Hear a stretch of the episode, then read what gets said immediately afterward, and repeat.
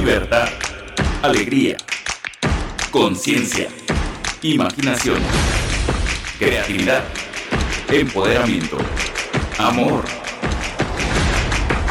Esto es Amar Abierto con Lidia Pérez.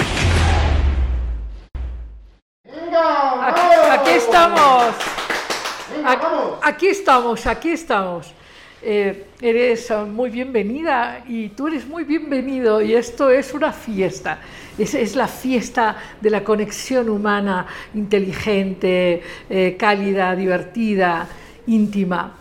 Y de nuevo, darte la bienvenida. Este es nuestro episodio 9 y me gustaría de antemano pedirte que si no te has suscrito a YouTube lo hagas y si lo has hecho, pues que invites a otros que lo hagan y que nos des muchos likes, ya sabes, y apliques la campanita. Bueno, tú de eso sabes casi más que yo. Pero si nos das muchos likes, esta fiesta va a ser más grande, va a durar más y va a ser más divertida. Sobre todo por tu presencia. Eh, como sabes, te he acompañado durante más de 25 años diariamente en esta propuesta de eh, lidiar, ¿eh? lidiar con el futuro y la nueva conciencia. Y te acordarás de que hemos hablado mucho sobre la conciencia, sobre el desarrollo de la capacidad afectiva, intelectual, espiritual, hemos hablado de temas sociales, en fin, de, de perspectiva, de muchísimas cosas pero ahora estamos en una nueva eh, oportunidad de crecer. Eh, te he comentado en otras ocasiones y, encuentros en que no es que tú estás cambiando, o sea, y no es, que, no es que el mundo esté cambiando, es que estás cambiando de mundo. Ese futuro del que hemos hablado durante tantos años ya llegó y hay que expandir la conciencia y por eso amar abierta. Esta es una, una, propuesta, el amar abierto es una propuesta que efectivamente me han preguntado algunos, bueno, pero amar abierto es que el amar abierto es la metáfora de la valentía con la que hay que surcar lo desconocido. El mar es la metáfora de ese mundo desconocido, profundo, generoso, eh, que, que nos permite expandirnos, nos permite descubrirnos. Y claro, tiene que ver con también trabajar o digamos viajar al interior y aprender con eso, a tener relaciones más cercanas, más significativas, experiencias humanas más valiosas.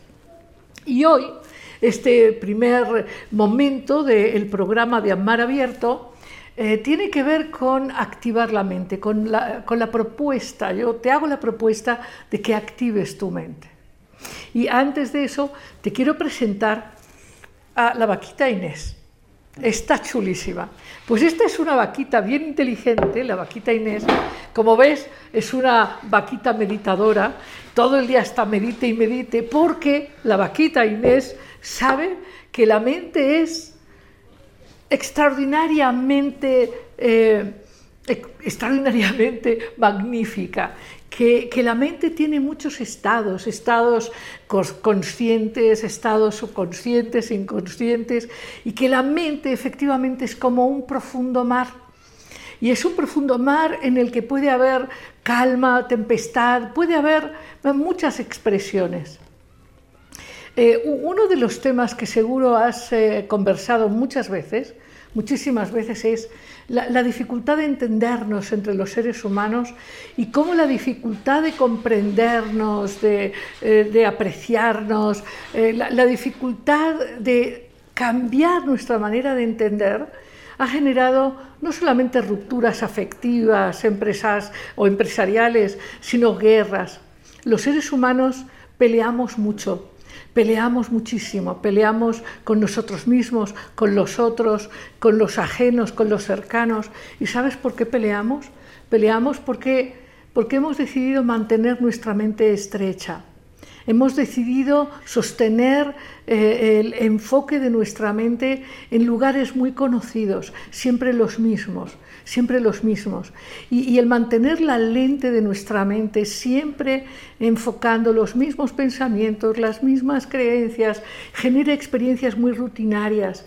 Que, que, nos van cansando, que nos van colocando en una forma de inercia, en una forma de mecanicidad. Y nuestra vida entonces pierde no solo es que pierda profundidad, intensidad, eh, claridad, es que pierde significado porque pierde pasión. Así es que la propuesta es una que reconozcas algo fundamental, algo que mi vaquita Inés ya sabe. Bueno, te la presento porque eh, pues las gentes que pasan por aquí todos quieren saber de la vaquita Inés y porque está siempre tan bien colocada. Bueno, es porque la vaquita Inés ha aprendido a conectarse con niveles superiores de su mente ha aprendido que, su mente magnífica le permite acceder a percepciones absolutamente desconocidas y que cuando ella está centrada y abierta, eh, se pone muy, muy dispuesta a cosas desconocidas y creativas, entonces eso la hace sentir muy bien. Bueno, eh, te decía que algo que quiero compartir contigo es la convicción de que tú y yo tenemos eh, una oportunidad extraordinaria de experimentar lo mejor de lo humano. Lo mejor de lo humano es esta capacidad de expandir nuestra mente, de darle la oportunidad a nuestra conciencia de tener experiencias, experiencias significativas. Y Así como tenemos experiencias con lenguajes simbólicos, experiencias estéticas, con nuestra mente podemos tener estados arrobadores de éxtasis estético, porque o una música o un cuadro o un lugar no, nos inundan de esta sensación de asombro y gusto por la belleza. Y, esto nuestra mente lo capta con este famoso hemisferio derecho la verdad es que una capacidad que tenemos, que tenemos los seres humanos, es la capacidad también de activar nuestro hemisferio izquierdo. Y aún tenemos otra más, y es la de conjuntar estos hemisferios y, lograr activar nuevas maneras de ver, de pensar, de construir, de relacionarnos. El hecho es que, el hecho es que la condición humana es una condición única en el proceso evolutivo del cosmos que tú seas un ser humano, que yo sea un ser humano, es algo extraordinario. Esto lo decían muy viejas tradiciones. No creas que es algo que, que apenas descubrimos ahora. En la condición humana esto se ha sabido desde hace milenios. Lo sabían, bueno, Siddhartha Gautama, lo ha sabido, eh, en fin, todos los eh, grandes yogis de la India. Y todos ellos han coincidido en la importancia profunda de nutrir bien. Hay una escuela entre muchas de las seis grandes escuelas filosóficas de la India que nos explica que la mente se nutre de imágenes, se nutre de palabras, eh, se nutre de pensamientos. Y que muchas veces los pensamientos que son, eh, diríamos, demasiado eh, poco nutridores, demasiado ignorantes, rígidos, pesados, repetitivos, que en realidad esto hace que nuestra mente eh, esté debilitada. claro, hoy estamos todos de acuerdo en que hay que comer sano, ¿no? hay que respirar, esto quedó muy claro, nos ha quedado muy claro, especialmente la semana pasada, pero pero ¿qué piensas tú? A mí me gustaría que compartas con nosotros tus dudas, eh, tus planteamientos. ¿Qué piensas tú de estar siempre viendo las mismas imágenes? Las mismas sugerencias en los medios de comunicación, en las redes sociales, eh, los mismos enfoques eh, en el consumo, en la competencia, en la comparación, eh, los mismos pensamientos simplistas de que tú nada más pide un deseo y se te va a dar así nada más. O sea, ¿qué piensas tú de tener una mente floja, una mente que no se ejercita? Una mente que no profundiza, que no analiza, eh, que, no se transforma. ¿Qué piensas tú de eso? Y tú sabes cómo nutres tu mente, tú sabes eh, qué, tipo, qué tipo de pensamientos y de creencias habitan con constante movilidad y, constante repetición en tu mente. ¿Tú sabes qué, es lo que realmente piensas? Eh, ¿O simplemente reflejas pensamientos que has visto, que has escuchado? En fin, eh, como veis es un tema importante, es un tema profundo y creo que lo iremos desarrollando con, con el tiempo de este gran viaje de amar abierto, porque el tema de la mente es un tema central, porque tu mente te hace magnífico, magnífica. Tu mente es muy poderosa, tu mente, claro, claro que transforma tu realidad, pero no, es instantáneo. No, es un café de polvos, no es instantáneo. O sea, eh, transformar tu vida a través de tu mente tiene que ver con cambiar de creencias, con cambiar eh, de pensamientos, con cambiar de enfoques, eh, cambiar miradas. Entonces, esto se puede hacer con mucha más agilidad y con mucha más elegancia cuando cuando sabes que hay maneras de desarrollar un aspecto de la activación de la mente que es la creatividad. Pues estamos llegando al punto en que te quiero invitar a que me acompañes a percibir la energía de nuestro invitado del más allá. Tú sabes que en cada programa traemos un invitado del más allá. El, día de hoy es Edward de Bono, que de hecho hace muy poquito tiempo, hace apenas unos meses, eh, cerca de un año, que, se marchó, que, que está ya del otro lado. Y te quiero invitar eh, a que también me acompañes, te quiero invitar a que me acompañes a escuchar a nuestro invitado de hoy, al invitado del más acá. El invitado del más allá es Eduardo Bono, pero el, el invitado del más acá es Iván Barrera, y él es un súper creativo.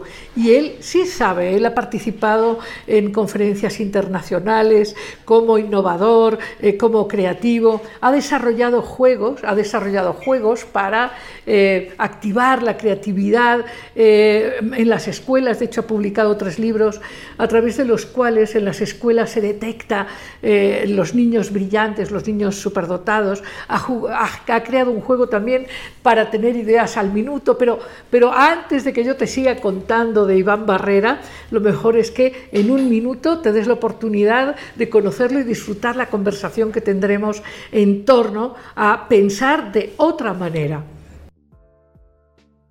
Pues aquí estamos amigos, en, amigas, amigos, en esta sección de, conversando abiertamente aquí en Amar Abierto. Y te decía que hoy tenemos dos invitados, el del más allá, que es Edward de Bono, que es un tipo magníficamente creativo, es como todos los hacedores de mapas, nuevos, es rebelde, es... es eh, tiene una enorme capacidad de compromiso, una enorme capacidad de voluntad. Hay tres libros que mencionaremos entre los 40 que ha publicado. Eh, uno de ellos, el último, Yo estoy bien, tú estás mal, en donde desafió a muchos científicos eh, con su ceguera, con su limitación a la hora de abrir su mente. Pero, pero para esto queremos que disfrutes junto a mí de Iván Barrera. Él es un hombre que también está haciendo mapas nuevos, está acompañando a las empresas, a grandes empresas y a escuelas y a instituciones educativas a desarrollar esta capacidad creativa que ya veremos junto a él, que tal como propuso Eduard de Bono, el pensamiento creativo no es solo para artistas o no es solo para los que les cae el 20, el eureka. Es algo que podemos desarrollar de manera sistemática. Así que hoy tú y yo vamos a ser más creativos porque vamos a desarrollar alguna nueva habilidad. Iván Barrera, muy bienvenido. Muchas gracias, estoy, Estoy contenta de que estés aquí. Pues yo más contento de estar aquí porque eh, he tenido la oportunidad, gracias a tu invitación, de estar viendo algunos de los programas. Eh, y me ha encantado, me han encantado tus, tus, invitados. Y, este, y yo al final revisaba la invitación y dije, esto debe ser una confusión. Sí, claro. me siento muy honrado de, de, que me hayas invitado. Muchísimas gracias. Sí, sí, hablábamos de que, de que eh, pues, eh, gran parte de nuestro intento es, es acercar esta posición existencial activa, creativa, apasionada, en donde el conocimiento no es algo intelectual y aburrido, ¿no? Sino, sino más bien vital, ¿no? Sí, yo, yo creo que se ha sobreestimado el conocimiento. Eh, intelectual. El conocimiento intelectual. Eh, y finalmente no le vamos a ganar en esta época a Google, ¿no? Entonces, como para qué hacernos una bodega. O sea, el se ha confundido, en otras palabras, al, al cerebro con, con, una bodega. Así es. Y no es una bodega, sino más bien es una fábrica. Así es. Entonces, como que toda esta actividad de pronto eh, no se ha sabido eh, llevar a, buen puerto. El conocimiento, cuando se vuelve útil? Pues Pues cuando se usa. Cuando se experimenta. Por supuesto. Y entonces eh, no se trata sino de combinar una cosa con la otra. Yo, yo sé unas cosas del catálogo 1 y sé otras cosas del catálogo 2. La creatividad va a ser la consecuencia natural de unir estos dos puntos. No es otra cosa. Y ya lo decía nuestro invitado del más allá, pensar no es otra cosa sino saltar de una idea a otra. y de eso se trata, de esos, de esos brincos que se pueden dar. Claro. Ahora, ves que él planteaba o insistía en que comprendiéramos que el funcionamiento del cerebro eh, tiene una organización. Y, que es importante entender que, no es, que, que la creatividad es, es, es eh, la expansión de la comprensión de ese orden interno. Por supuesto. De, hecho, lo, lo, que me encanta de este autor es que, que lo asocia a la lógica. Ajá. O sea, a un proceso totalmente lógico. Eh, explica incluso la creatividad eh, que es una lógica rota. ¿No? O sea, que es se va, se va, se va atendiendo una secuencia, una secuencia y de pronto te encuentras con una sorpresa. Pero cuando lo revisas en retrospectiva es algo que parece ilógico, ¿no? Rompe la lógica. Pero cuando lo revisas en retrospectiva es totalmente lógico. Y te lo puedo eh, representar con un, con un chiste que como chiste solo aplícalo en caso de que la reunión esté muy aburrida, porque después de contarlo, seguro te van a correr de la reunión. Como chiste no funciona. Ok. Es pésimo. Para que te den más de comer, no. No, no, no, no, no, no. O sea, quizá como para que te avienten ahí un bolillo y vámonos. Pero, pero en realidad, eh, como ejemplo, sí funciona. Voy manejando mi coche y se poncha una llanta. Vengo con el copiloto, le digo al copiloto, oye, por favor, bájate. No sé si esa es la labor del copiloto, pero bueno, me siento con la autoridad, puesto que voy tras el volante. Oye, bájate por favor, este, baja, eh, eh, se ponchó la llanta, entonces bájate por el, por el gato. Se baja, abre la cajuela y baja el gato.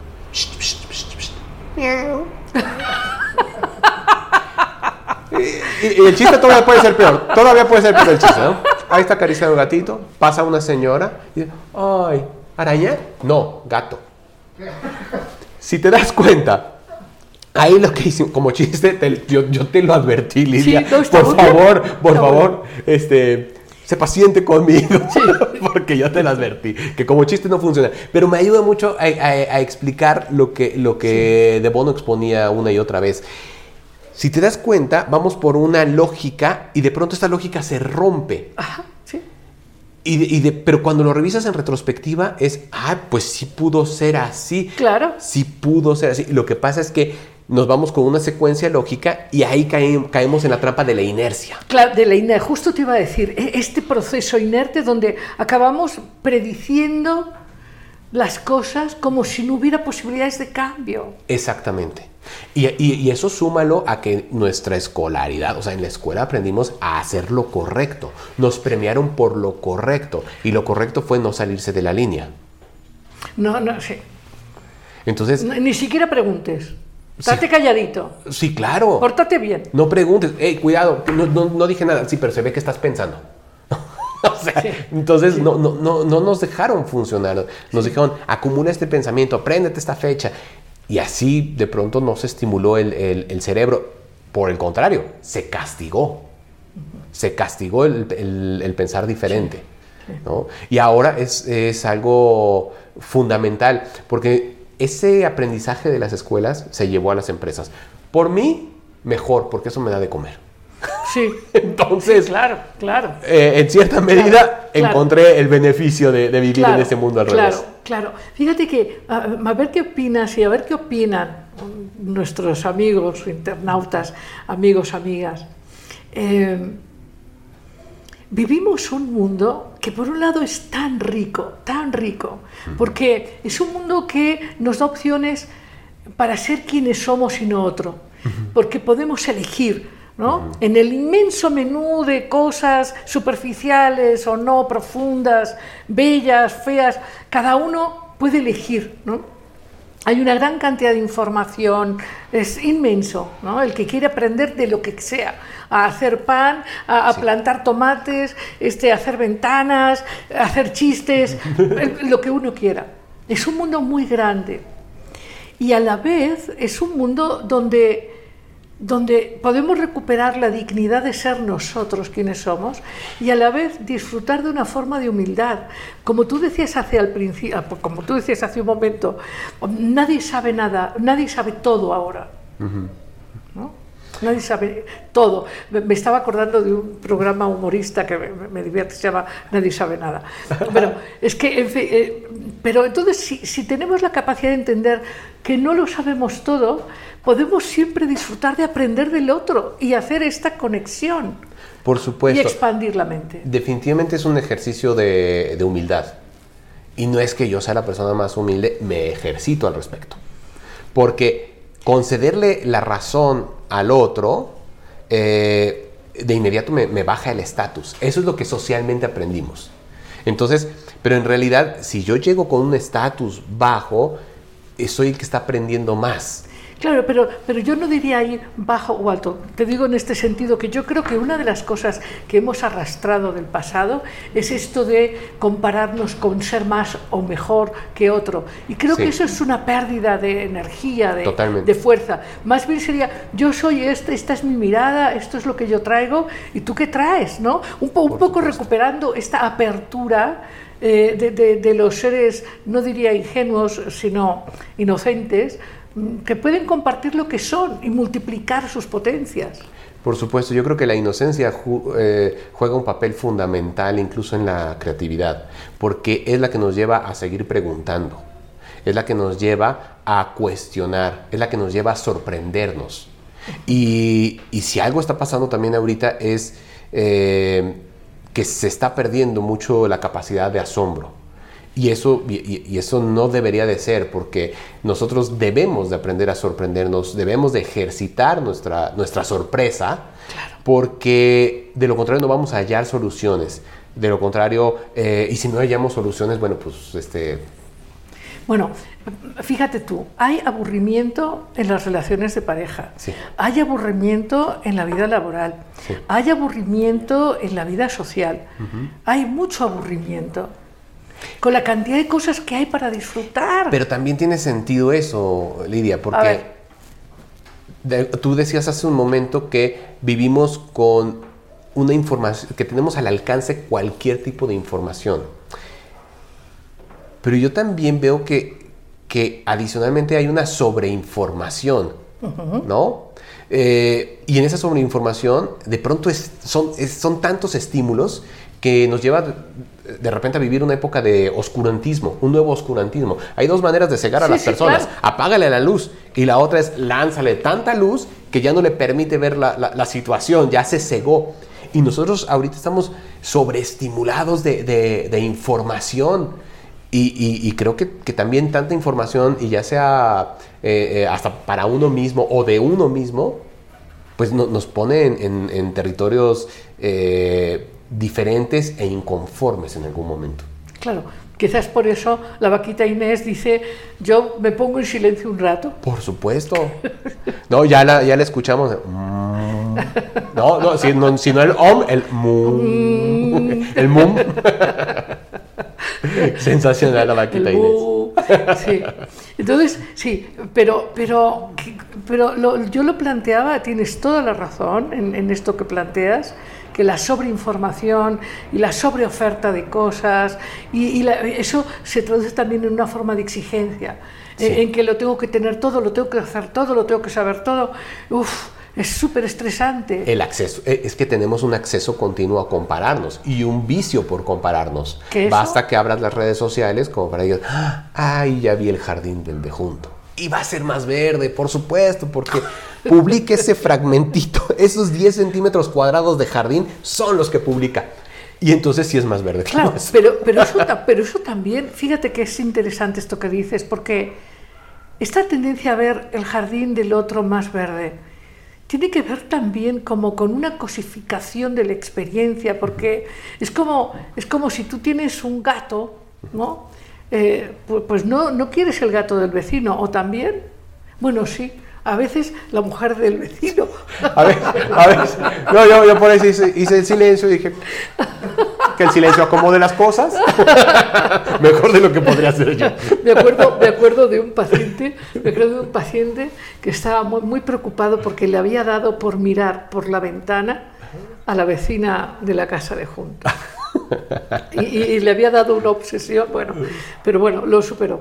Lo superó. ¿Se Pero- cambió de casa o cómo lo superó? no, Bueno, para eso estamos nosotros, para, para acompañar, ¿eh? dar alternativas. Pero el asunto, el asunto este de, de por qué no valorar lo propio, por qué no disfrutar pues tu casa, tu taza, tu mesa, lo que tienes. Yo, yo creo que por una ausencia de significado. Las cosas han dejado de tener peso. Eh, estamos sobrecargados de información, estamos con mucho ruido eh, y queremos música.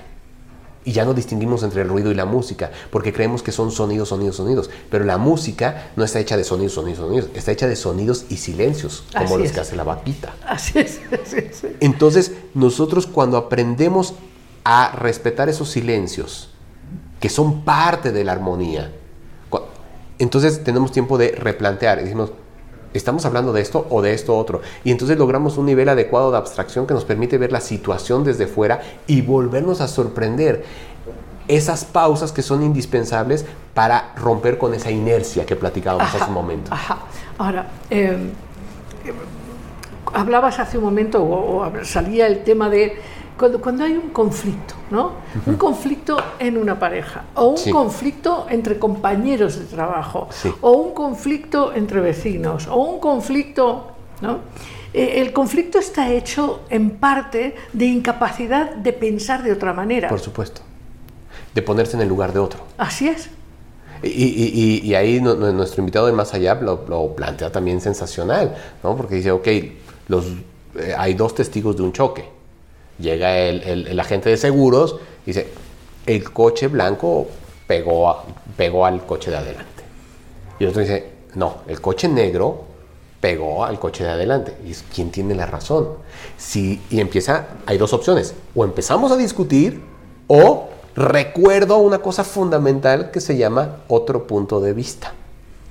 Si yo considero el otro punto de vista, no sé si puede ser principio de la empatía, no lo sé si llega hasta allá, pero al menos me asomo al otro punto de vista, intercambian los lugares y ah, se sorprenden porque la mitad del coche estaba pintada de negro, la otra mitad del coche estaba pintada de blanco.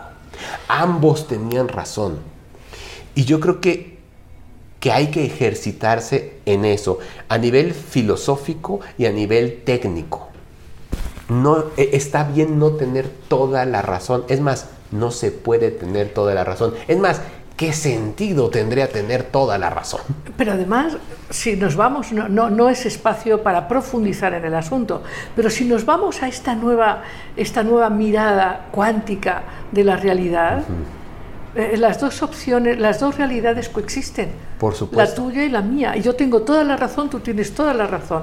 Tú en tu mundo, yo en el mundo mío. Pero si podemos, si podemos integrarlo, amplificamos. Exacto. Cada uno su mundo. Se amplía la, la- la- la mirada periférica. Ajá. Se amplía el rango de visión.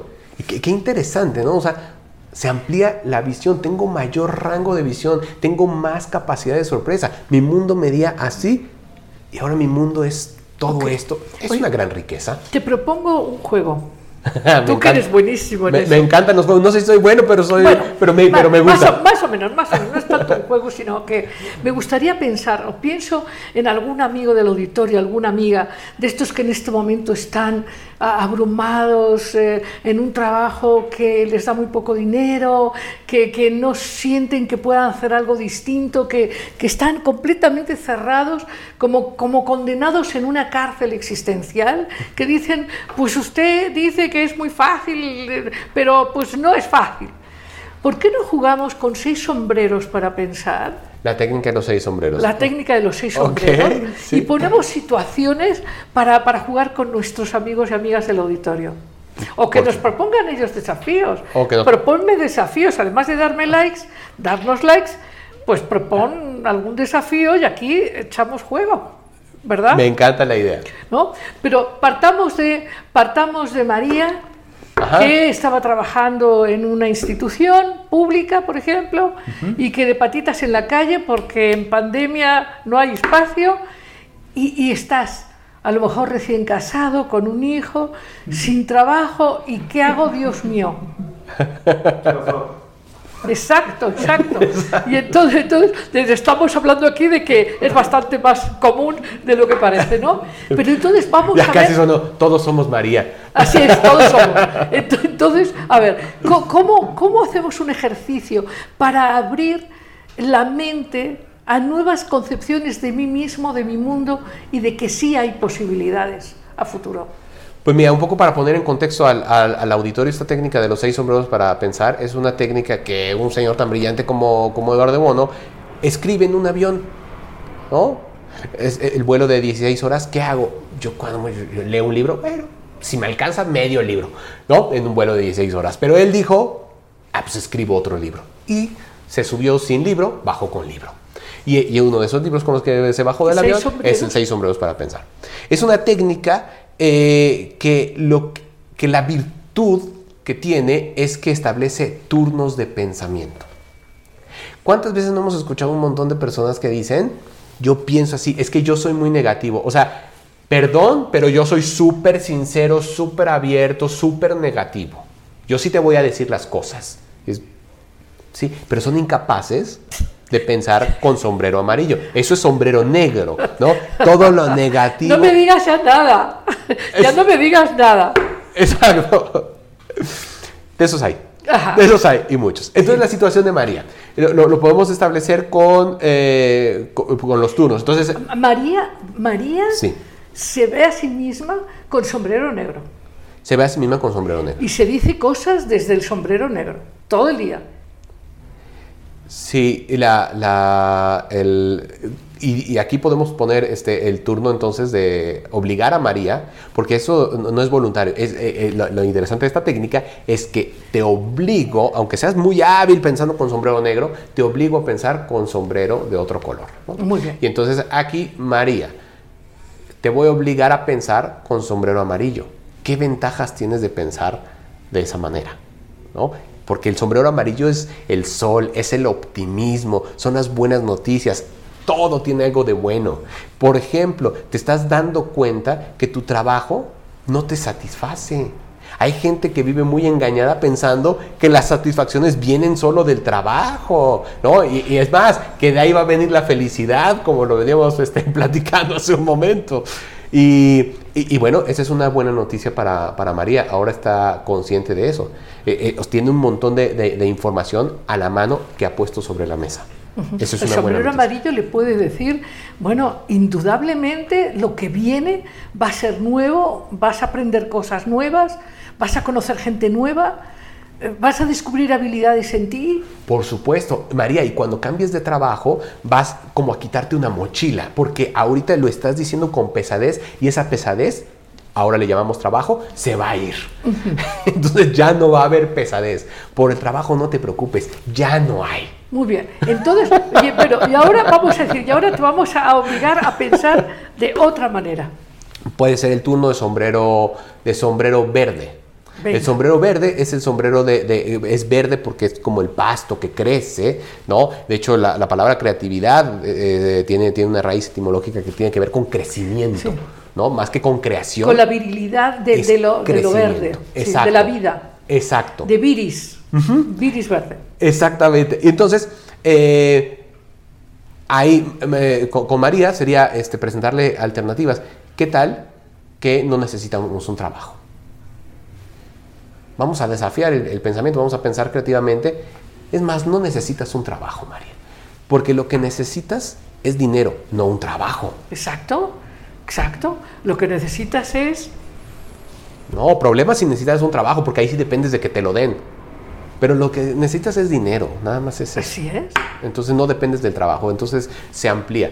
Una alternativa es obtener trabajo.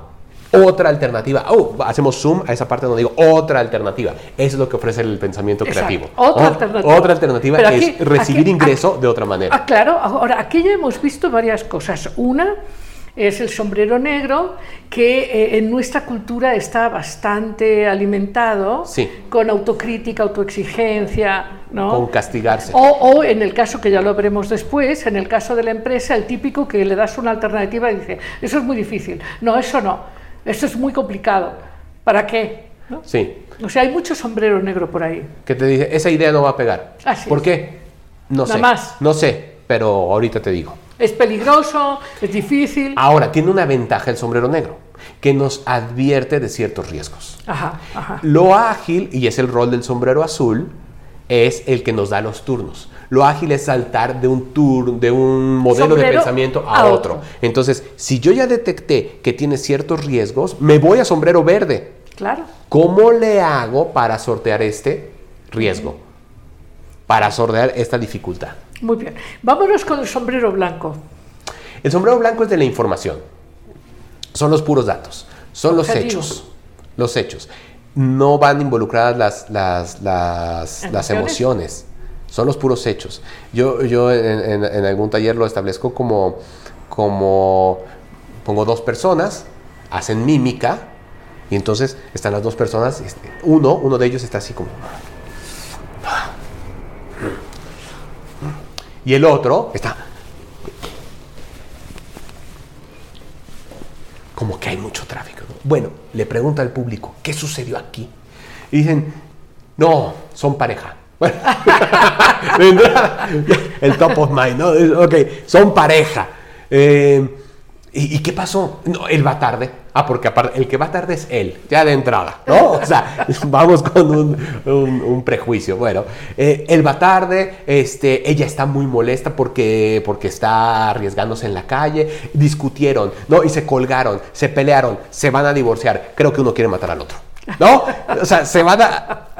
Y, y los hechos son los siguientes. Son dos personas al frente que están haciendo mímica. Uno hace un movimiento así y así, y el otro hace un movimiento así y así, más o menos. Me, acuerdo en este momento, con tu ejemplo, de cómo en las escuelas pitagóricas, en estos procesos de, de- de pasar del grado acusmático al matemático y tal, los ponían en la noche a mirar tres puntos. Y entonces al día siguiente le preguntaban al aspirante, al discípulo, bueno, y dime qué has visto. Y uno decía, he visto un triángulo, y otro decía, he visto tal. Esos suspendían. Hasta los que decían, he visto tres puntos. Claro. Tres puntos. Es lo que hay. Y es más, nos, nos vamos a otro lado. El vaso está medio lleno o medio vacío. Pues sí, necesitas. ¿no? Para resolver si el vaso está medio lleno o medio vacío, no se necesita de dos personas, se necesita de tres. Uno que diga el vaso está medio lleno, se necesita esa energía. Se necesita decir, ay, sí, se va a llenar esto un día. El que diga está medio vacío, es decir, aguas, cuidado, Está se bien. nos puede acabar el agua. Ajá. Y el que diga está al 50%. Así es. Exacto. Está al 50. Está al 50%. Esos son los hechos. Sí, y qué interesante, ¿no? Cómo, cómo las perspectivas frente a la experiencia de la realidad pueden ser tan diversas y Sí. tienen consecuencias. Sí. O sea, eh, eh, encasillarse en maneras de pensar tiene consecuencias. Por eso hablábamos de activar la mente y, y pensar de otra manera. Sí, sí, cuando nosotros establecemos, eh, la- mira, la mente la tenemos entrenada, queramos o no. La educación la tenemos recibida, la educación la tenemos dada. Si es buena o es mala, son cosas diferentes. Pero vamos nosotros regando nuestro ejemplo por todos lados, involuntariamente. Y lo mismo pasa con, con- los pensamientos. Hay pensamientos recurrentes, eh, mencionabas en tu, en tu introducción, que es- está sensacional. Y, y muchas veces esos modelos preestablecidos de pensamiento nos llevan a la tortura. ¿No? Sucedió esto y entonces yo lo interpreto de esta manera. Pero nuestros pensamientos están alimentados de interpretaciones. Claro, por ejemplo, ¿qué Y ahí empieza una ¿Qué, mancha. qué te parece? ¿Qué te parece en este momento tan impactante en las transformaciones planetarias esta- este susto de la idea del cambio? Porque el cambio se puede ver desde los seis sombreros. Por supuesto, por supuesto. Yo creo que, que es... Al cerebro no le gustan los cambios. O sea, hay que, hay que, partir, de, hay que partir de ahí. Es, ay, tanto que me tardé en acomodar las piezas para que llegues a quitar la pieza. Es cansado, es cansado. Pero justo uno tiene que decir, sí, y las piezas se caen en, en, este, en este juego y, este, y hay que volver a armar la torre. ¿No? Y, es como, como, como, regresar constantemente. Hay días que nosotros tenemos este, un tipo de, de, pensamiento más a favor del, del, cambio y hay otros días que, que, que estamos como muy apagados. Entonces, eh, no podemos lograr como un estado permanente, pero sí podemos lograr un contrato con nosotros mismos. Un contrato que diga, ok, quiero llorar. Corre tiempo porque de lo contrario me convierto en un chillón. Sí, claro. ¿No? que ya, ya, los, ya sabe, está llorando. No, uno no puede estar en ese estado permanente. Es cuánto tiempo le vas a dedicar. Es más, no es aguántate el llanto. No, no, no, no, te aguantes nada. Es, y respira. No, porque lo ahogas. No, que, no, la vaca no lo puede explicar. Este, lo ahogas. Ah, déjalo, déjalo ser. Déjate sentir. Eh, prueba eso y a ver cómo se ve desde ahí un ratito. Después cambiamos de sombrero. Cambiamos de turno de pensamiento. Bueno, ¿qué te parece si hacemos el ejercicio de, los seis sombreros para pensar con respecto al cambio? O con respecto a lo desconocido, ¿qué te gusta más? Es que es lo mismo.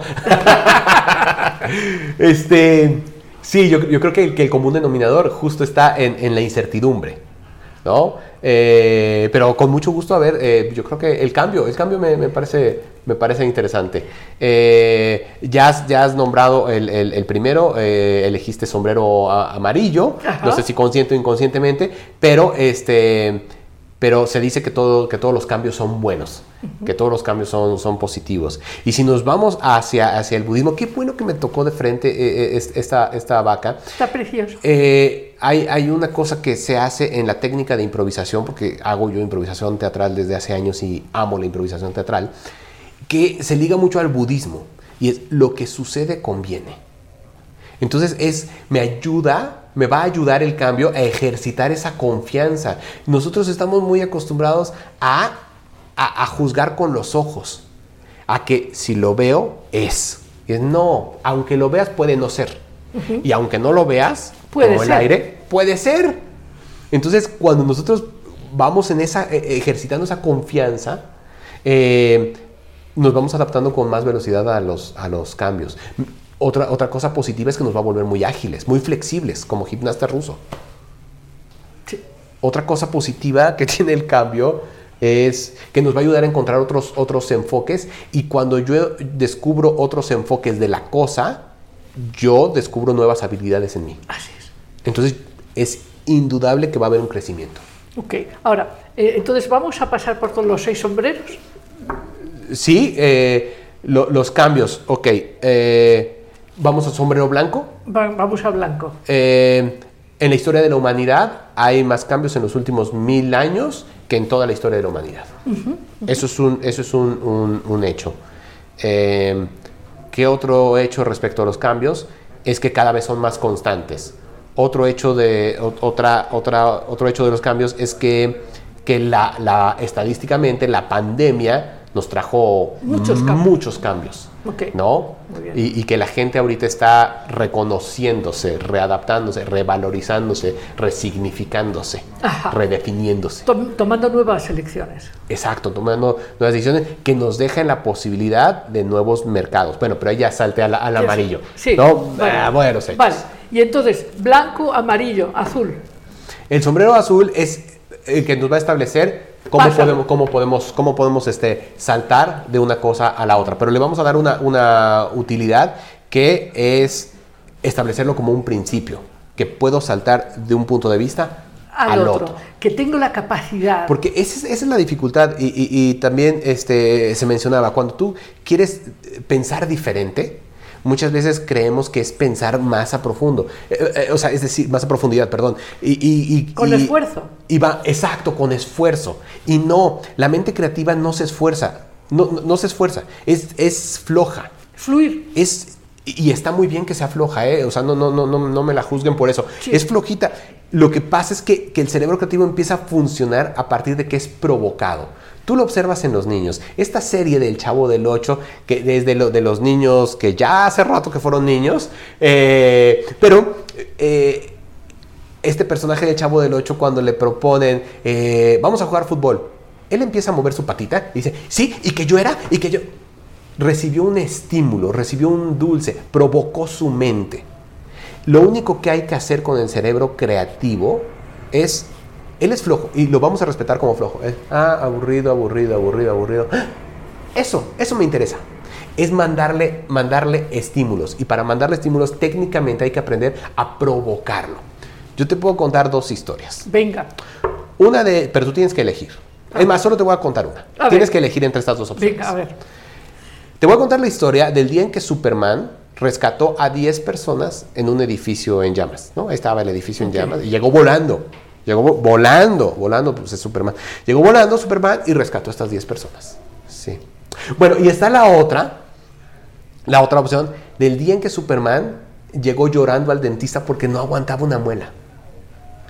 ¿Cuál te parece más interesante, la primera o la segunda? La segunda. Evidentemente, porque logró provocar tu mente. Aunque es más impactante que una persona vuele, No Superman. no es el común de Superman. El cotidiano de Superman es volar. Así es. Por eso si lo veo volar, ah, ¿qué, qué pasó? ¿Es un avión? Ah, no, es Superman, qué, qué aburrido. Ese cotidiano no me sorprende. Claro. Pero cuando se logra romper con ese cotidiano, la mente está así de, "Ah, ¿Qué le pasó? ¿Qué pasó? Cuéntame, cuéntame, ¿por qué está llorando de una muela? ¿Quién era el dentista? Me interesa muchísimo. Y eso es lo que sucede con el cerebro creativo. Hay que, hay que saberlo, que en medio de la cotidianidad se logre provocar. Claro, ahora hay una diferencia en, en- en esto desconocido y sorprendente del Superman llorando a eh, la relación nuestra en general con lo desconocido eh, cu- cuando no sabemos nada de eso desconocido. El futuro, el futuro. Pues el futuro se puede crear. Se crea, de hecho. Sí. Se crea. De hecho, yo durante muchos años expliqué que el futuro crea el presente. ¡Qué bonito! ¿Eh? El futuro crea el presente. Está en mi libro de inspiración, que por ahí lo han de ver, Inspiración para vivir con alma. ¡Ah, qué maravilla! Es una, es una de, las, de las ideas centrales, porque el futuro e- es el enfoque hacia donde vas, es el puerto Sí. hacia donde te quieres dirigir. Y, y en esa medida, en, en- en el- en la elección de ese puerto, mm, te obligas a hacer ya cosas en el presente, modifica tu presente. Es tan sencillo como el hombre que dice, es que yo quiero ser piloto aviador o quiero ser médico, ¿no? Claro. Entonces me voy a esta facultad o a la otra, el futuro deseado modifica mi presente. Y, y el objetivo de vida no es llegar a ser piloto, No, es caminar. claro. Me haces pensar en, en una frase eh, de, de un cantautor, eh, que yo creo que es de mis personas favoritas como cantautor, pues, eh, que se llama Francisco Céspedes, Pancho Céspedes, eh, que decía, más importante que encontrar el camino es tener en quién pensar mientras se busca. Ah, Dicho de una manera romántica. Qué bonito, qué bonito. Pero yo creo que, que- que- que lo importante de establecer una meta, de tener la claridad del futuro, la nitidez, entre más clara es la imagen, más nítida, más palpable, eh, más se puede saborear el limón, más, más saliva puede provocar. Entre más nítido es eso, más nos hace avanzar. El arte radica entonces en sorprendernos con lo que va pasando, con lo que va sucediendo, estar expectantes, estar expectantes y, y no, juz- y no juzgarlo, porque Claro. a veces con lo que pasa con las metas es que si no llego a la primera en la meta, Ah, Me, me enojo, me, me, me entristezco. Me siento frustrado por eso. Y, y no, es más, si revisamos con sombrero blanco las estadísticas, a ver, son, para llegar a la meta son 10. Estadísticamente, ¿cuántas logro? Cero. Bueno, lo voy a volver a intentar. ¿Ya logré 10? No. Lo voy a volver a intentar. ¿Ya logré 10? No. ¿Cuántas logré? Una. Uf. Lo voy a intentar otra vez. Queremos que al siguiente turno Ya esté. ya están las 10 y es, lo voy a volver a intentar, ¿cuántas logré? Una. Bien, lo voy a volver a intentar, ¿cuántas logré? Dos. Lo voy a intentar, ¿cuántas logré? Tres. Cuatro. Y así Hasta hasta, que- que... me veo logrando 10. Sí, eh, pero bueno, para terminar esta parte del ejercicio, porque ya hay muchas preguntas de los internautas, Ay, qué bueno. para, para lograr eh, esta, el sombrero negro lo tenemos claro, el sombrero blanco lo tenemos claro, el amarillo lo tenemos claro, el verde lo tenemos claro, el azul lo tenemos claro. ¿Sí? ¿Nos falta alguno? Ya no. A ver, ya dije los seis, el negro, el blanco, el amarillo, el verde, el el rojo. ¡El rojo! ¡Nos falta el rojo! Nos falta el rojo. Muy importante el rojo. El rojo, exacto. fíjate que el rojo, ay, qué bueno que lo mencionas, es, es, es a bote pronto. Así es. El rojo, y qué bueno, tu, tu vaquita está sentada en el rojo, no es casualidad, está- está instalada en el rojo, porque el rojo habla de las emociones, del, del corazón, de, De la intuición, de la pasión, De la pasión. pero también de una inteligencia, que, que ya, este, eh, ¿quién es? Gladwell, lo, lo- lo menciona más, más adelante con una inteligencia intuitiva. Ajá. ¿no? Como una inteligencia intuitiva. Hay gente que, hay hay un impresor eh, muy amigo mío que dice, esta persona trabaja para mí, lleva 20 años, su trabajo es ver la máquina, ver cómo pasa la máquina, el papel, papel. Si él decide detener la máquina, a mí me cuesta 20 mil pesos cada que él toma esa decisión. Por eso es importantísimo su trabajo. ¿Y cuándo sabe que está mal? No, no lo sabe. Es simplemente para. Y dice, si algo no está bien, es que algo está mal. Es algo. Exacto. cómo? Exacto. Exacto. Así, lo traba- percibe. así Sí. trabaja el sombrero. Oye, y cuando lo revisas, Claro. sí está mal. Claro, recuerda que esta, una de las funciones psíquicas más importantes es justamente la intuitiva. Exacto. Entonces, ahí está muy bien representada. Bueno, yo creo que ya nuestros amigos ya saben ahora cómo jugar en distintas situaciones con los sombreros. Pero vámonos, vámonos amigos y amigas a eh, sus colaboraciones, sus participaciones. ¿Cómo están? Buenas noches. Eh, mira, Lidia, nos están comentando muchas eh, personas aquí, algunos nos saludan. Clarisa Portal dice, ¿cómo podemos pensar de otra manera sin decírselo a los demás? Es alguna pregunta que hace Clarisa. Andrew Magu dice, aquí estoy listo para un tema tan interesante. Carla Camoncita nos saluda. Eh, Julia Pérez López nos saluda desde Barcelona. Dice, hola a todos desde Barcelona. Eh, Gaby Valenzuela, eh, buenas noches, doctor. Es un placer estar en este programa y qué lujo de invitado. También algunos otros comentarios. Por ejemplo, dice Joel Torres, hay ocasiones que estamos tan estresados y preocupados y quizá no nos damos cuenta de que tenemos mil salidas positivas enfrente. Tenemos que tener metas, cumplirlas, no solo pensarlas, sino también llevarlas a cabo, es lo que comenta Joel Torres. Andrew Magu dice, me gusta mucho la metodología de los seis sombreros para pensar de Eduard de Bono. Eh, qué buenos invitados del más allá y del más acá. Eh, Gaby Valenzuela dice, definitivamente tus pensamientos están aunados a tus actividades. Si vas a caminar por un parque, lees un libro, meditas, haces oración, pintas, iluminas, entre otras cosas, no ver noticias amarillistas, ni te dejas involucrar en el miedo de los demás. Tus pensamientos son más limpios y con más creatividad positiva. Es lo que comenta Gaby Valenzuela. Eh, Andrew Mau vuelve a comentar y lanza una pregunta y dice, ¿cómo se puede cultivar la humildad? Citlali Cortés nos comenta el, el efecto el efecto de las redes sociales se ha comprobado que bajan la seguridad y moldea algunos ideales irreales. Es algún eh, comentario que hace Citlali. Y otra pregunta que nos lanzan por aquí dice, ¿cómo se puede desarrollar la intuición y cómo no confundirla con impulsos a lo loco? Eh, algunos otros comentarios donde felicitan eh, Muchas- la invitación. De Bueno, muchas gracias a todos. Ya sabéis que queremos muchos likes y queremos que se suscriban. Queremos llegar a 300 luego, luego. Así que ya sabes, invita a tu amigo, ¿no? A 300 Bueno, entonces, vamos por la primera pregunta de Clarisa. Eh, eh, ¿Cómo se puede pensar de otra manera sin decírselo a otro? No, no entiendo muy bien su pregunta, pero La pregunta yo creo que puede, puede a ver si Larisa nos, nos la aclara, tampoco yo, yo, yo puedo decir que le entendí a cabalidad, pero siento que puede ir hacia dos lados. a ver. Una es hacia, es que a veces pecó de obvio, pues a no decirle. Seré más claro. Un día una persona estaba tomando un curso eh, de, de cómo exponer, ¿no? Y de la técnica de improvisación y de eh, formación de speakers que yo estaba dando. Y de repente me decía, es que lo que me pasa es que cuando yo estoy hablando, eh, me, me- me pongo, hablo muy bien, pero de pronto me pongo a, a bailar mucho y no, no, no me puedo establecer, no me puedo establecer. Ok. O sea, no me puedo plantar. Ok, qué interesante. Oye, ¿y qué me aconsejas? Después de pensarlo tanto, dije, plántate. no, en serio, plántate. ¿Cómo? Ajá, tu problema es que no te puedes plantar. Plántate. No muevas los pies. Santo remedio, de verdad. Es una cosa muy sencilla. Es una cosa muy sencilla. ¿Qué hizo? Se plantó y expuso totalmente diferente. O sea, fue un, fue un arroje, fue, una... Eh, y esas, cambio. Y esas cosas obvias, sencillas. De hecho, en eso también consiste el, pensamiento lateral, en, no pasar por alto algo que pareciera tan obvio. Eh, entonces, creo que aquí una de las respuestas podría ser simple, no se lo digas.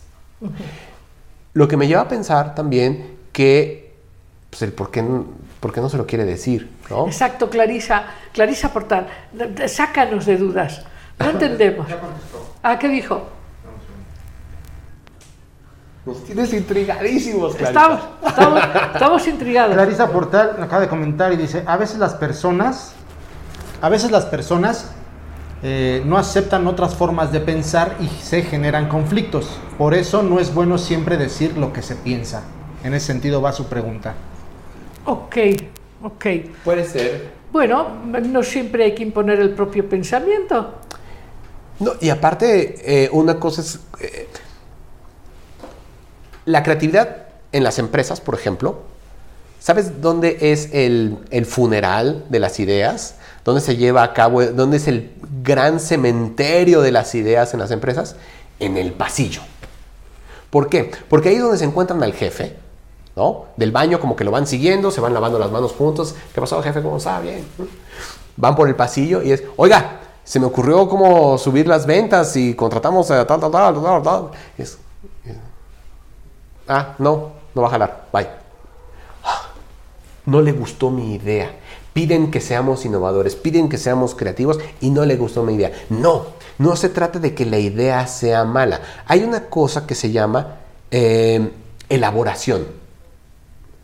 Y para tener una idea, estamos hablando de que no es lo mismo una ocurrencia, porque es como hipo mental, ¿no? No es lo mismo una ocurrencia que una idea. Una idea implica trabajo, implica investigación, implica un, desarrollo. Y de modo que si yo no le he dedicado tanto tiempo a mi idea, ¿por qué he de pensar que la otra persona le va a poner tanta atención o más energía de la que yo le he puesto a esa idea? Entonces eso es como un atajo para lograr la aprobación. Oye, ¿cómo, ¿qué te parece si, si tenemos una cena? Mm, lo que le quieres decir es, quiero organizar una fiesta de 50 años. Ah, ok. No es, ¿qué te parece? Porque entonces se van pateando estas pequeñas ocurrencias y no es He planeado mi fiesta de 50 años. Va a ser de 50 invitados, voy a tener a 50 músicos y voy a tener 50 platillos. Va a costar 50 mil pesos y la voy a hacer el día 50 del mes. Tal vez ahí exagere. No, no, oye, es interesante, ¿no? Porque se puede generar un nuevo calendario. ¿no?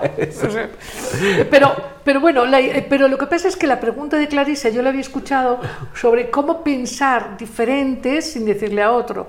Bueno, uno puede hacer sus juegos mentales tranquilamente sin necesidad de compartirlo, ¿no? Sí. Ahora, hay, otras preguntas que nos han dicho que me parecen muy interesantes. Una gracias por esa pregunta. Exacto. Y muchas gracias por esta pregunta tan interesante sobre la humildad. Yo creo que sobre la humildad también hay que ponerse en varios sombreros, porque, porque hay, hay una confusión entre humildad y servilismo, o humildad y, y menoscabo. Y es diferente, humildad es apertura.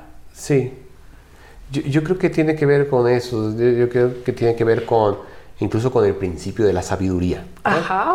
Eh, yo creo que más bien tiene que ver con, con, el gusto por, por, aprender más que por el gusto de enseñar. De hecho, enseñar o de competir.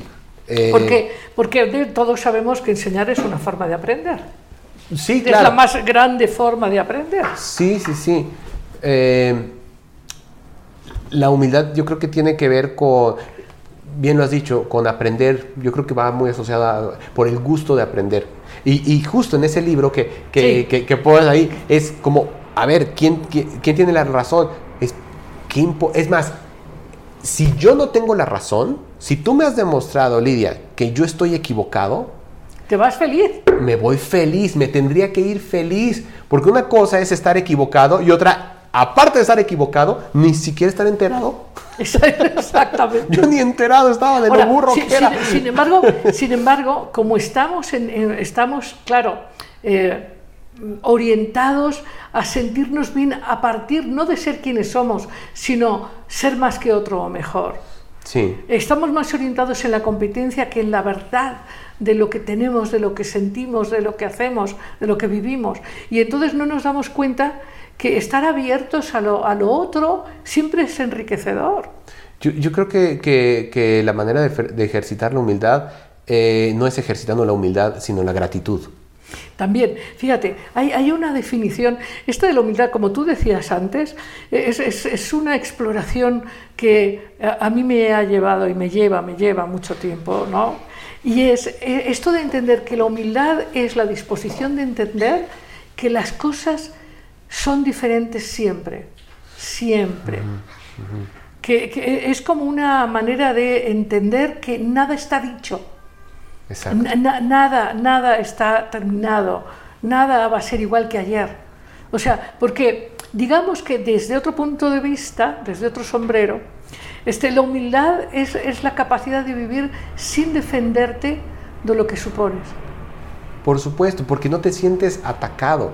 Porque entonces eh, el mundo no gira alrededor de ti y el mundo no está conspirando contra ti. Así es. Están bien ocupados en ellos mismos. Totalmente. ¿Por qué se van a interesar en molestarme a mí? No, entonces yo creo que es entender eso que, que no, no conviene tomarse las cosas personal. Ajá. O sea, creo que eso nubla nuestra visión. Claro. Nubla y- nuestro claro, entendimiento. y, y- y esta cosa que, de que mencionabas también del asombro y el aprecio y la gratitud Sí. tiene mucho que ver con, con esto de estar abiertos ¿no? Sí. al misterio de la existencia, Por supuesto. que no está en los libros. Que no está en los libros. Y de hecho, eh, eh, eh, qué, qué bueno que lo mencionas, eh, porque es con lo primero que asocié el tema de, de humildad, con que no, no se puede vivir mediante un consejo, se tiene que vivir cayéndose, y levantándose y midiendo quizá el tiempo de estar en el suelo, eh, pero se va desarrollando a partir de, de que entiendas que no vas a depender de la opinión del otro. Así es. El otro no te define, te No. defines tú. Claro. Los otros no te definen. Sí. Eh, y, y- y- y que el mundo no es como es, sino como somos, ¿no? Es- oye, exactamente. Oye, me, me estaba viendo que se nos está yendo el tiempo, pero es tan maravilloso. Se está yendo como agua porque es líquido, porque es Así mar. es. Exacto, porque es el mar abierto. Exacto, porque es fluido y hemos fluido. Y hay- exacto, y hay mucho.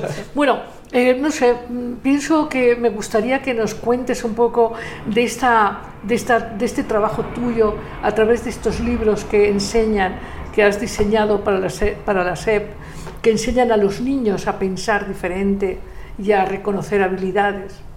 Sí, yo, yo, yo hasta la fecha no estoy seguro si ese libro lo escribí para alguien, o esos libros los escribí para alguien, o los escribí para mi niño. Se los escribí, creo creo que se los escribí a mi niño, ya cuando lo veo en retrospectiva. No era consciente de eso, pero, pero revisándolo en retrospectiva, me parece que se lo escribí a ese niño que sacaban del salón. Y a ese niño que tachaban de, de, de burro, ay, no te fijas, no aprendes, y no, simplemente, pues ¿cómo voy a aprender si no tengo el menor interés en hacerlo? Y no tengo el menor interés de, ay, pero espérate, porque me atrapó esta historia que está buenísima. Mi atención estaba puesta ahí, en lo que realmente era interesante para mí. Eh, entonces la manera en que me entregaban la información de acuerdo a todo un sistema escolar, pues para mí no funcionaba, ¿no? Funcionó para muchos, a mí no me funcionó tengo la fortuna de conocer un proyecto, ah, bueno, de, de, de, conocer una escuela, ¿no? Eh, que, que conocía justo de pensamiento lateral y estaban muy interesados en eso. Y entonces les dije, oye, creo que, hay que tomarse en serio la creatividad. Eh, para esto toqué 100 puertas, 99 se cerraron, literalmente. Eh, una, que es el Colegio Yocosa, este, les mando un saludo a toda la Felicidades gente al colegio. eh, que me dio esa gran oportunidad. Eh, dije, ¿por qué no lo metemos como materia? Como español, como matemáticas, metan creatividad. Y que me dicen que sí.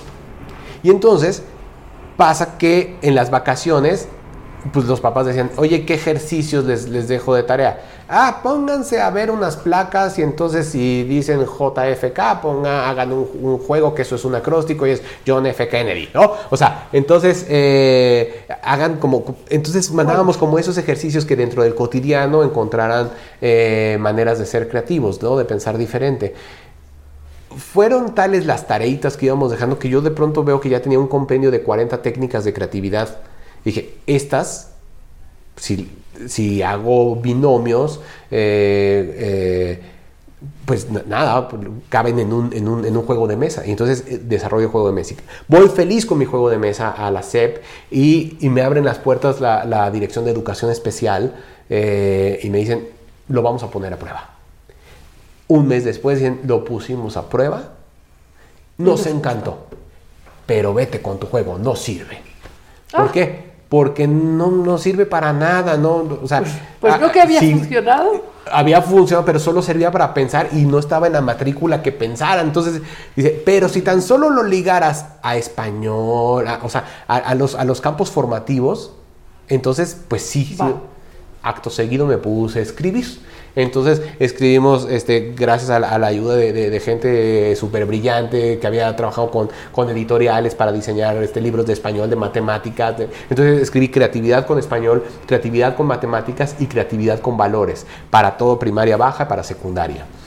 Eh, entonces los prueban de nuevo ya con las, con las guías y dicen, funciona. Vámonos. Venga para acá, lo vamos a meter. Eh, y fue en el 2012 que dicen, lo vamos a implementar como parte de, los tres pilares del, programa para detección y desarrollo de niños sobresalientes que tenían en la ¿En qué consistía este programa de, detección y desarrollo de niños sobresalientes? En que a todos los Ivanes que sacaban del salón, en lugar de ponerles orejas de burro, pues quizá los ponían a recortar las orejas, ¿no? Porque los ponían, los ponían a hacer actividades diferentes. Entonces había una reunión de todos los sacados del salón donde, y, de varios grupos donde les ponían a trabajar en tres aspectos. Uno era el programa DIA, que era de detección de inteligencia a partir del arte. Otro era filosofía para niños, que es una belleza. Y otro, corrí con la, con la fortuna de que fuera ideas al minuto, que es la, metodología que yo desarrollé. Y entonces, a partir de entonces empiezan a, explorar eso y, justo hay, hay, un espacio para esos niños. Eh, suena mucho que hoy 250 mil niños diariamente eh, trabajan con ideas al minuto, es muy reconfortante.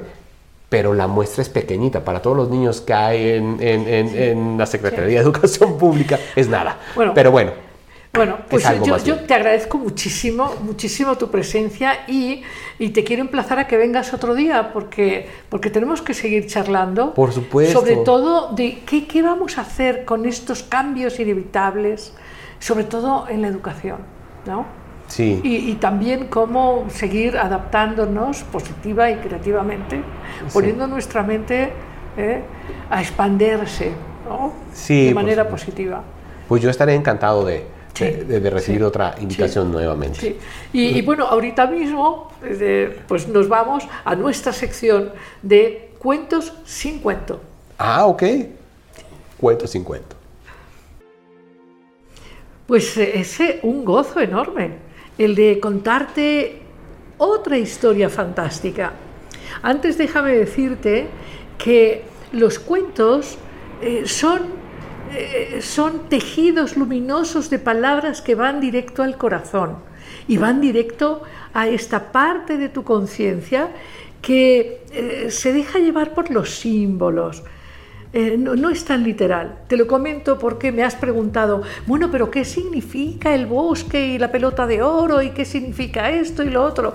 Bueno, tienes que dejar que tu niño interior lo deduzca porque tu niño interior va a saber muy bien de qué se tratan estas historias. El asunto es que hoy te traigo otra de estas historias simbólicas, llena, llena de significados. Y esta es una historia muy bonita que pasó en Japón. Ahí muy cerca del monte Fuji, ahí en la orilla de la playa, vivía un pescador. Un pescador, muy buena persona, pero pues no tenía mucha suerte. Iba a pescar y tenía siempre muy pocos pescados. Pero un día un día pasó algo extraordinario. Vio colgado en un árbol un vestido de muchísimas luces. Brillaba el vestido, era como, como tejido de, de mallas de oro, plata y otras, otras cosas de colores. Y entonces dijo, wow, este vestido debe ser carísimo. Si yo me lo llevo y lo vendo, pues yo voy a tener ya mucho dinero. Y pensaba, pero yo soy una buena persona y si lo robo... El caso es que se llevó el vestido. Y en la noche, en la noche estaba pensando sobre haberse eh, llevado el vestido y curiosamente cuando se durmió, apareció un ser precioso en sus sueños. Era un ser angélico que le decía, oye, te has llevado mi vestido. Y el pescador le dijo, no, no es cierto, yo no me he traído tu vestido. Y, y este ser precioso le dijo, claro que sí, y además, oye, ¿cómo haces eso? Porque si tú te quedas con mi vestido, yo no voy a poder volver al cielo. Me voy a tener que quedar aquí. Y entonces él sintió que era tan bella, tan bella, que quiso dormir con ella. Y, bueno, inmediatamente se dio cuenta de que también era un mal pensamiento. Él había tenido un maestro zen que le había enseñado muchas cosas, eh, de manera que él se daba cuenta de cómo es que pensaba bien o pensaba mal y se dio cuenta de que había robado, había mentido y también había querido estar con la mujer eh, de una manera poco, poco agradable. Entonces, ya él, decidió que a la mañana siguiente devolvería el vestido. Así que a la mañana siguiente se fue al lugar ahí a la orilla de la playa donde estaba este árbol, donde estaba colgado el vestido, y encontró al pie del árbol a este ser precioso, pero llorando.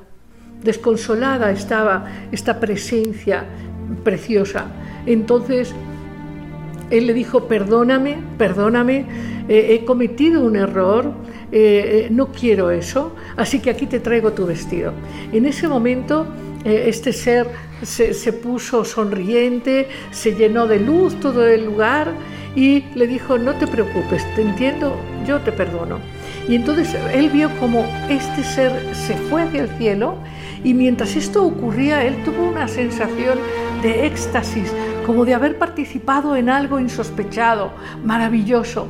Algo en él vibraba intensamente, estaba conmovido y, finalmente este ser se alejó de su mirada. Y bueno, volvió a pescar, con el asunto de que algo se transformó porque cada vez que metía la red salían pescados y se volvió tan exitoso que fue muy reconocido en su época porque acabó siendo muy rico y muy afortunado. Y colorín colorado, este cuento se ha acabado.